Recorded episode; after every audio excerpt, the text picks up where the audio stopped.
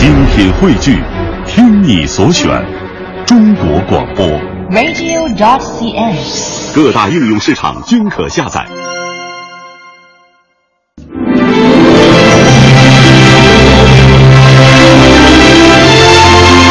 传承五千年，纵横八万里，电波中的山河岁月，谈笑间的海角天涯。人文中国与您一同感受神州大地跳动的脉搏。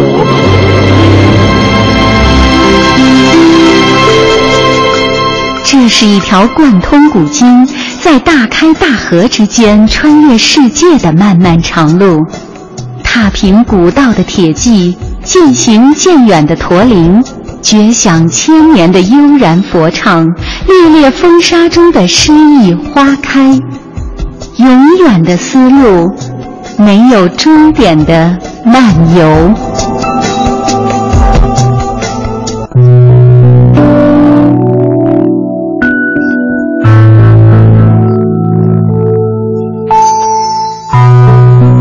对于大多数人来说，楼兰是难以到达。曾经是丝路上最闪亮的明珠的楼兰古国，早在一千五百年前就已神秘消失，不知所终。而罗布泊水系的枯竭，致使罗布泊地区成为世界上最神秘，同时又是最难以到达的死亡地带。不过，它却无法阻挡一百年来探险者的脚步。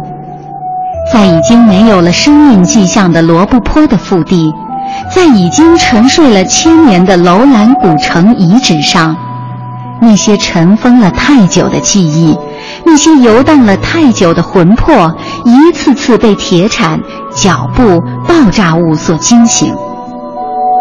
一百年来，有关楼兰的每一次发现都炫人眼目。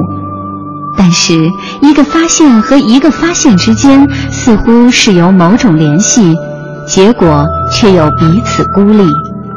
人们无法找到文明和文明之间的联系，楼兰就这样被摆在历史空荡荡的舞台上，没有任何布景和说明。我们不知道它是从哪里而来，又到哪里而去了。只有这废墟，静静地凝视着你。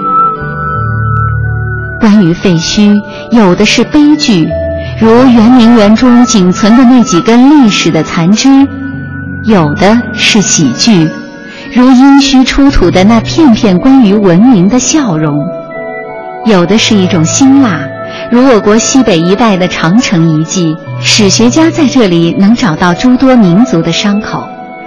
有的则是一种醇香，如阳关、玉门关，文人们在这里找到情感的归宿和精神的故乡。而楼兰，它似乎什么都是，但又什么都不是。它是一座苍老尽头、关于回忆的城市，苍凉回忆着雨水，空旷回忆着村庄，死寂回忆着生机。暗淡回忆着辉煌，它是一个梦幻与现实、昨天与今天的接口。现实从这里走进梦幻，梦幻又在这里走到现实。今天从这里走进昨天，昨天又在这里走到今天。青海长云暗雪山，孤城遥望玉门关。黄沙百战穿金甲，不破楼兰终不还。在边塞诗的成就达到极致的盛唐，诗人们都像写下了这首从军行的王昌龄一样，渴望到塞外，甚至到更远的地方去建功立业。而楼兰也成了当时人们对敌人的泛指。而不无滑稽可笑的却是。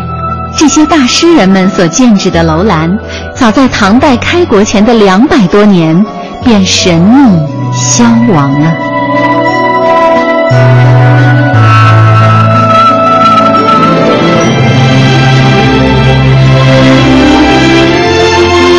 传承五千年，纵横八万里，电波中的山河岁月，谈笑间的海角天涯。人文中国与您一同感受神州大地跳动的脉搏。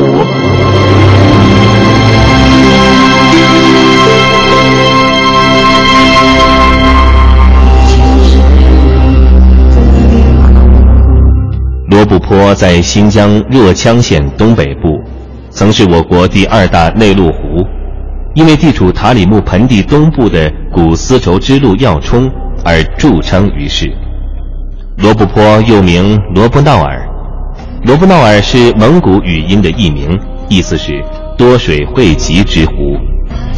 汉代，罗布泊广袤三百里，其水停居，冬夏不增减。它的丰盈使人猜测，它曾经被误认为是黄河上源的观点。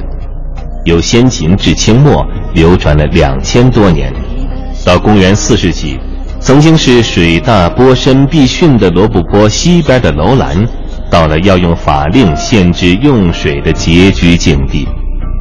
清代末叶，罗布泊水涨时仅有东西长八九十里，南北宽两三里或一二里不等。成了区区一小湖。一九二一年，塔里木河改道东流，河水注入罗布泊。到五十年代，湖的面积又达两千多平方公里。六十年代因塔里木河下游断流，使罗布泊渐渐干涸。一九七二年底，彻底干枯。白日登山望烽火，黄昏饮马傍交河。行人刁斗风沙暗，公主琵琶幽怨多。野云万里无城郭，雨雪纷纷连大漠。卫星照片上，大漠中的罗布泊竟酷似人的一只耳朵，不但有耳轮、耳孔，甚至还有耳垂。这只神秘的大耳朵造就了无数谜团。为揭开罗布泊的真面目。古往今来，无数探险者舍生忘死深入其中，不乏悲壮的故事。到了近代，进入罗布泊地区的瑞典人斯文赫定把罗布泊说成是游移湖，认为它南北游移的周期是一千五百年。这种游移说曾长期为中外学者所接受。美国人亨廷顿则提出了盈亏湖的理论，而中国学者陈宗器发表了交替湖的观点。这些都为罗布泊罩上了神秘的面纱。罗布泊地区曾经是丝绸之路南线的咽喉门户，曾几何时，繁华兴盛的楼兰无声无息地退出了历史舞台。盛极一时的丝路南道黄沙满途，行旅裹足，烟波浩渺的罗布泊也变成了一片干涸的盐泽。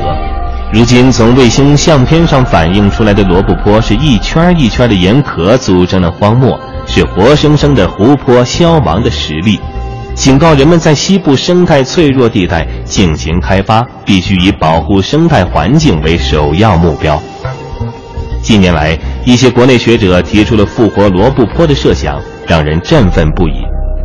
这个设想是通过电力抽调提水等技术手段，将我国东部地区的海水引到包括罗布泊在内的干旱地区。利用当地充足的阳光将海水蒸发，水蒸气随着西风带的吹送向东移动，遇到高山，水汽便会在爬坡的过程中形成地形雨降落下来。如此一来，西北地区一些山脉的迎风坡将变成富饶的绿洲。那一天，我们将看到复活了的罗布泊。